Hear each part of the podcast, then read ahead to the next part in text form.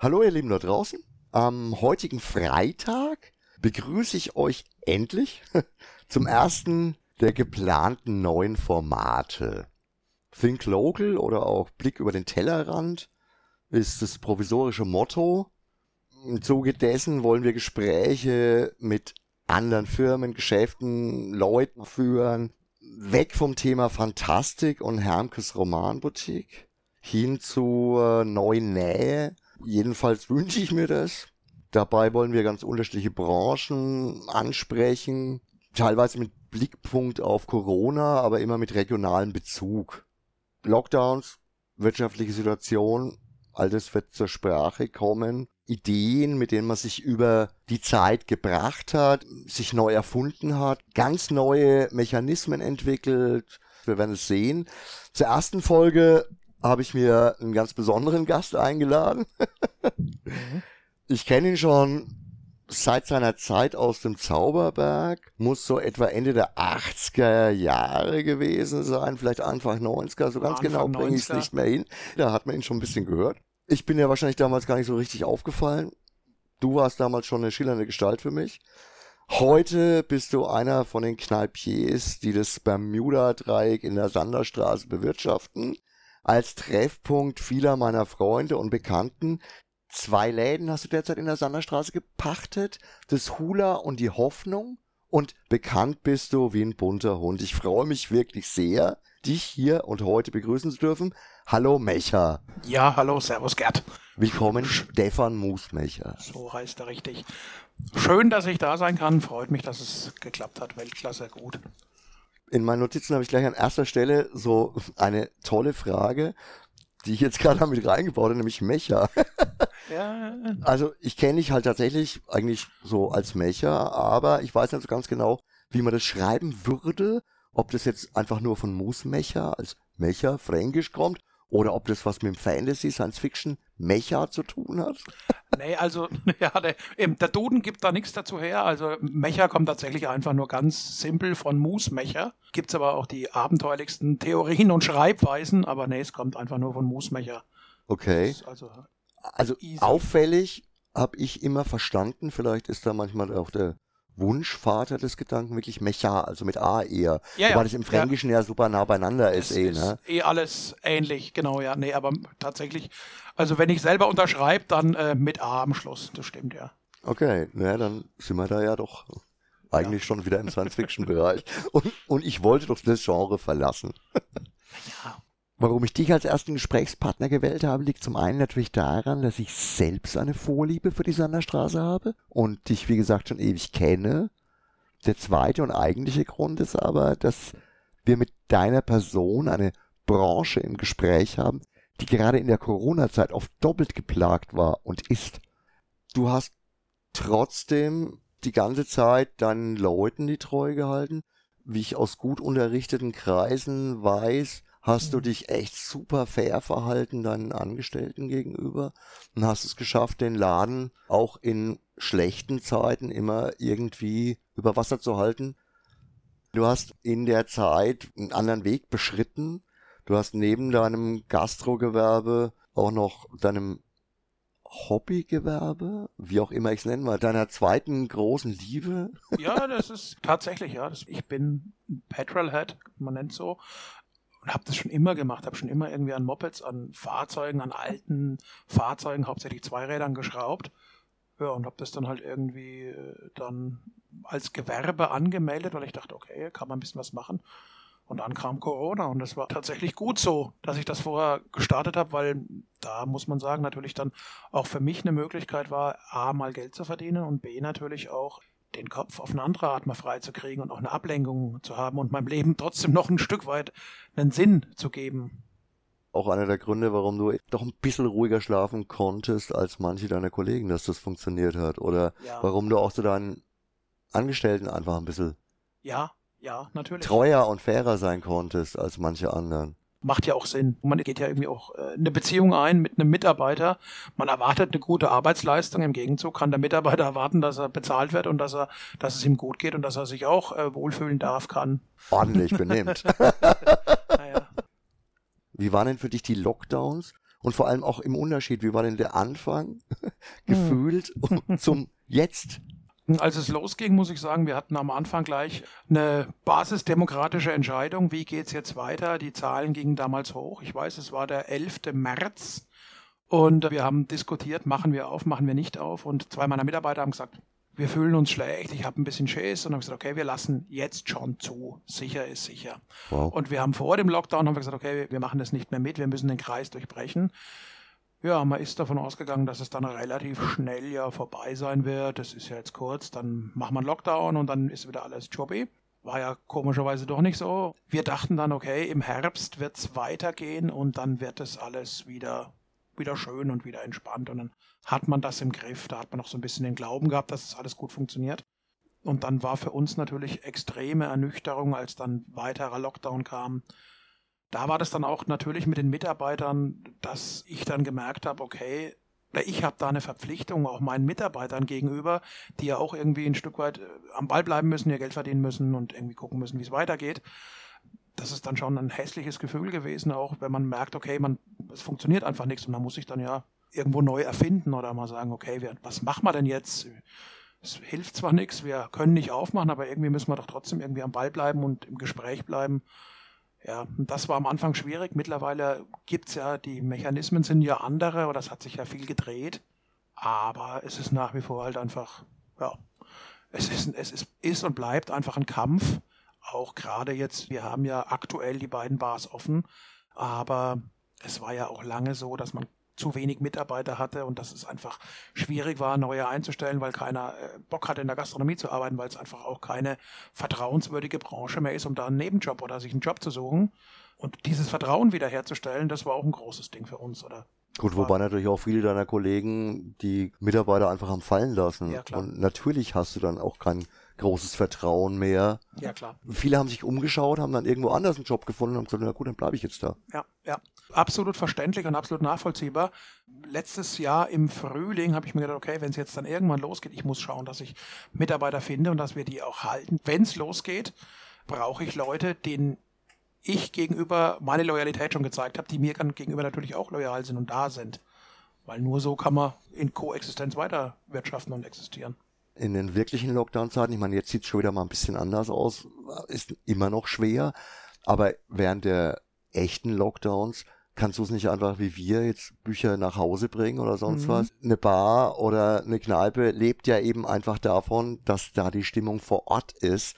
Warte, ich bringe den Bier nach Hause. Oh, Moment, es gibt schon, das nennt sich Getränkelieferdienst. Ja, ja. Ist halt einfach was anderes, ja. Du kannst nicht einfach sagen, ich mach jetzt Getränke bei dir zu Hause also auch den Gedanken haben wir tatsächlich durchgesponnen und genau das ist es. Wir verkaufen nicht nur Getränke, wir verkaufen ein Gefühl, wir verkaufen den Spaß, wir verkaufen eine Illusion vielleicht oder auch ein bisschen die Freude und was auch immer. Rein mit dem Getränk nach Hause ist es natürlich nicht getan. Da haben wir auch viel, viel überlegt und letzten Endes natürlich sind wir auf keinen vernünftigen Kontext gekommen. ja, eine Zeit lang habt ihr mal irgendwie mit Cocktails to go rumprobiert oder sowas. Ja, genau das ist natürlich nie der Ersatz. Nee, es kann es ja auch nicht sein.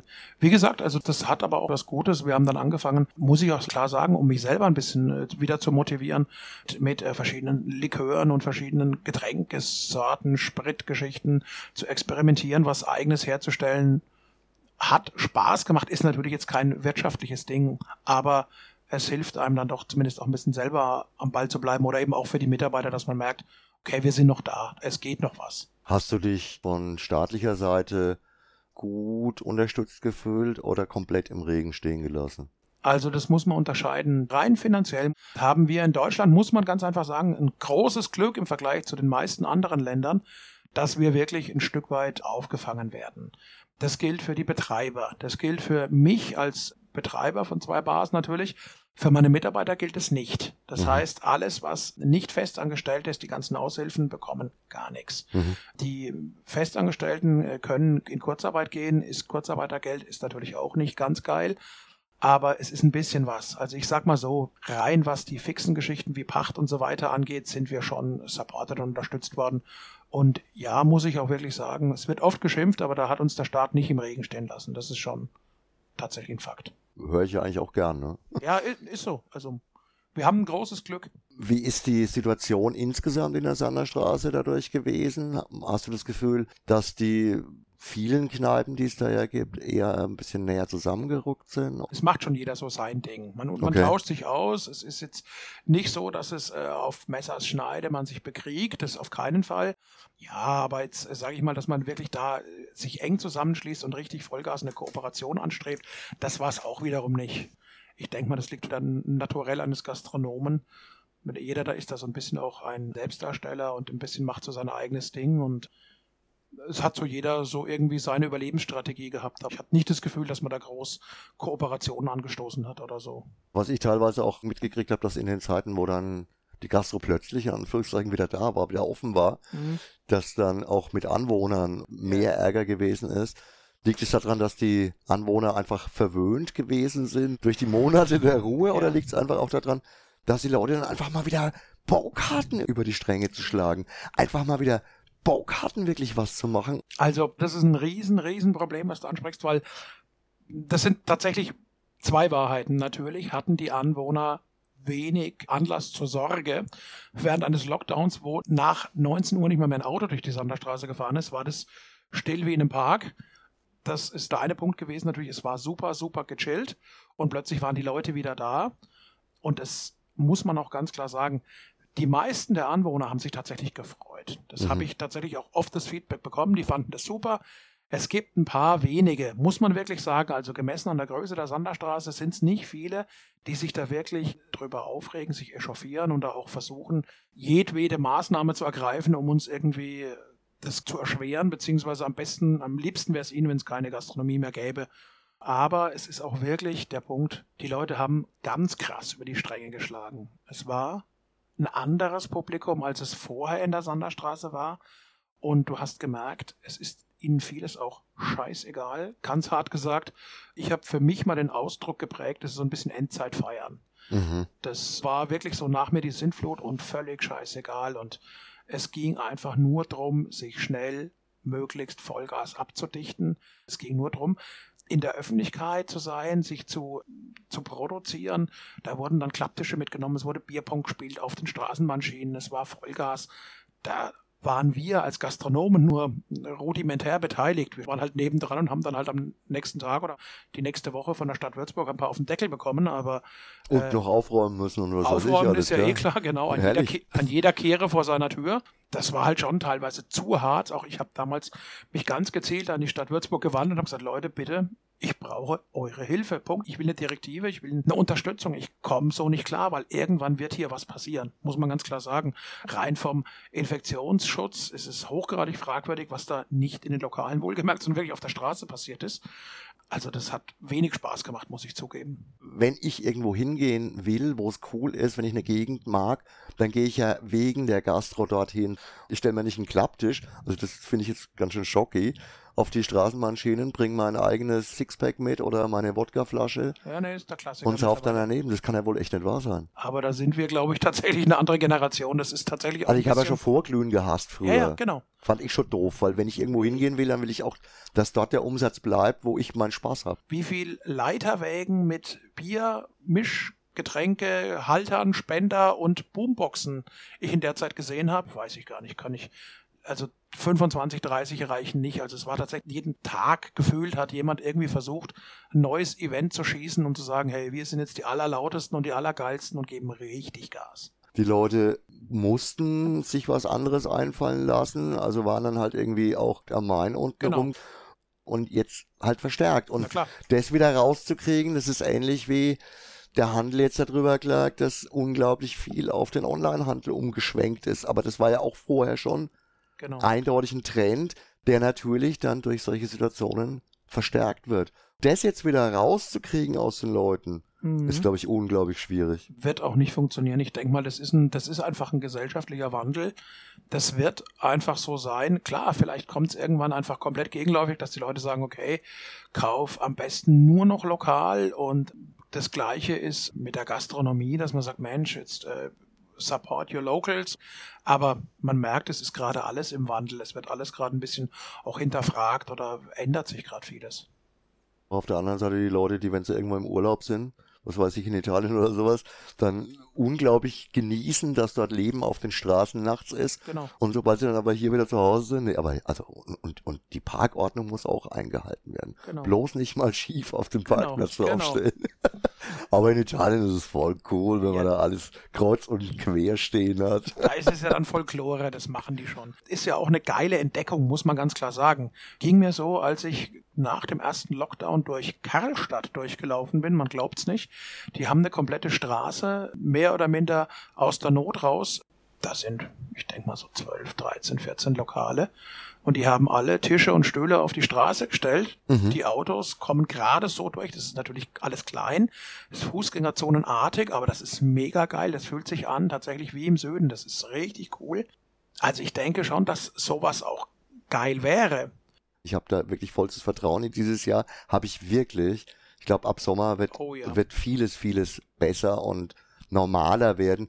Und ich glaube, dass dann auch eine gewisse Normalität da schon wieder einkehren wird. Ja, das glaube ich. Also gehe ich auch von aus. Ich meine, wir merken es jetzt schon durch die Omikron-Variante, die ja tatsächlich äh, wohl äh, einen relativ milden Verlauf generiert, sind wir eigentlich zuversichtlich und man merkt auch tatsächlich den Leuten an, die haben nicht mehr so richtig Bock, die wollen auch wieder langsam rausgehen. Also man ist hungrig nach, nach Kontakt mit anderen, nach Austausch und wir haben ja die, die noch sehr begrenzten Öffnungszeiten bis 22 Uhr gerade. Hm. Und wenn mir jemand vor drei Jahren erzählt hätte, dass eine Bar funktioniert, die von 18 bis 22 Uhr auf hat, hätte ich ihn wahrscheinlich ausgelacht und gesagt, ja, natürlich, klar. Halt nicht hier, aber es ist tatsächlich, es, es, es funktioniert in einem kleinen, geringen Rahmen. Es ist, es ist okay, es, es ist ein Anfang, sagen wir so. Wir können damit arbeiten und es wird hoffentlich bald mehr werden, es wird länger werden. Es ist auch eine schöne Entwicklung tatsächlich, weil es einfach alles ein bisschen gechillter gerade abläuft. Eine sehr, sehr coole Erfahrung und man hat das Gefühl, dass man mit seinen Gästen, mit seinen Kunden einfach näher zusammengerückt ist, auch in der Zeit und das, das trägt sich gerade so ein bisschen und das ist cool, das ist echt geil. Ja, das ist ja meine Hoffnung insgesamt, dass alle wirklich ein bisschen mehr wissen, was sie dran mögen. Und nicht einfach nur, es ist ja eh da. Ja. Ist ja ganz normal. Du hast gemerkt, was passieren kann, wenn es nicht mehr da ist.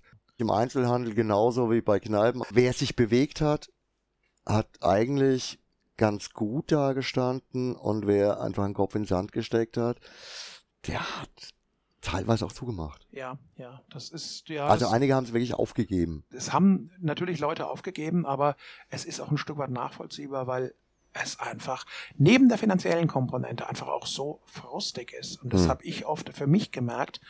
Ich bin Gastronom geworden, trotz vieler anderer Lebenspläne und Ideen und Ansätze und Konzepte und Unternehmungen, bin ich schließlich und endlich doch Gastronom geworden oder geblieben, weil es einfach mein Spaß ist und meine Freude ist, Leute um mich zu haben, Leute zu bewerten und den Menschen ein gutes Gefühl zu geben, die zu mir kommen und dann einfach ihnen einen geilen Abend zu bescheren. Das hat sich natürlich alles umgekehrt, weil es mein Job ist es, darauf zu achten, dass sich niemand bewegt, dass äh, niemand äh, ohne seine Maske von seinem Platz aufsteht, dass sich jeder an seine Auflagen hält, dass äh, sich eingeloggt wird. Und da muss ich sagen, da ist der Spaß für die meisten von uns Gastronomen extrem auf der Strecke geblieben, weil es halt einfach nicht mehr darum ging, ja, gerade diesen Spaß zu verkaufen. Das ist natürlich äh, klassisch, wenn, wenn man merkt, okay, die Leute haben feiern es so mega ab, dass, dass die Musik gerade geil ist, die Stimmung geil ist und dann steht jemand auf und will an die Bar und tanzt und du musst sagen, hey Kollege, warte, nicht tanzen, nicht an die Bar, bleib sitzen, warte, bis du dein Getränk gebracht bekommst.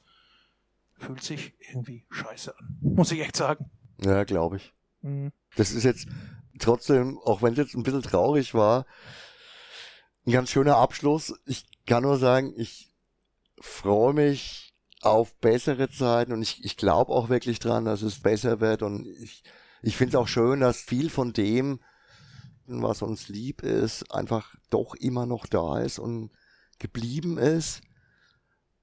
Auf ein schönes 2022 darauf, dass wir endlich mal Mhm. wieder ganz easy und locker in der Sunday rumhocken, rumstehen können, ohne dass wir Angst haben müssen und ohne dass wir auch ständig Rücksicht nehmen müssen. Es ist nicht nur so, dass ich mir das wünsche, dass wir das dieses Jahr hinkriegen, sondern es hört man ja auch von Leuten, die was davon verstehen, dass die Chance schon sehr gut ist, dass es dieses Jahr wieder so wird. Hoffentlich, ja. Ich danke dir auf jeden Fall für das Gespräch. Sehr gerne. Ich wünsche dir und uns allen für das Jahr alles Gute und dass es locker und schön wird und wieder normal. Also normal ist für mich echt so ein ganz, ganz wichtiges Wort. Hm. Eben nicht überdreht, nicht wieder Kacke, sondern einfach normal. Und normal so wie früher. Und da können wir uns kaum noch dran erinnern. Das Ich glaube, für viele Leute ist es echt schwer, überhaupt wieder in diese Normalität zurückzukehren. Also ich erinnere mich an manche Sachen auch schon nicht mehr. Ja, und wir hatten ja ausreichend davon zumindest. Aber wenn ich mir überlege, jetzt jemand, der heute, sag mal, 19 oder 20 ist, Ja, die haben ja, da gibt's ja wenig, sage ich mal. klar. Äh, das muss man auch sehen. Also, ja. In hoffen, diesem Sinne, Hoffen wir das Beste. Danke dir, mach's Gerne. gut. Bis bald in der Sunday. Oh ja. Euch da draußen wünsche ich ein schönes Wochenende. Hoffe, ihr hattet ein bisschen Spaß. Erster Versuch des neuen Formates. Nächste Woche drehen wir das ganze Format um. Da wird's dann genre-treu, dafür überregional. Ihr könnt auch darauf gespannt sein. Falls ihr noch Ideen habt, mit wem ich quasseln könnte, jederzeit, ich bin offen. In diesem Sinne wünschen wir euch ein schönes Wochenende und ich sag, wie immer, ciao, arrivederci, euer Gerd.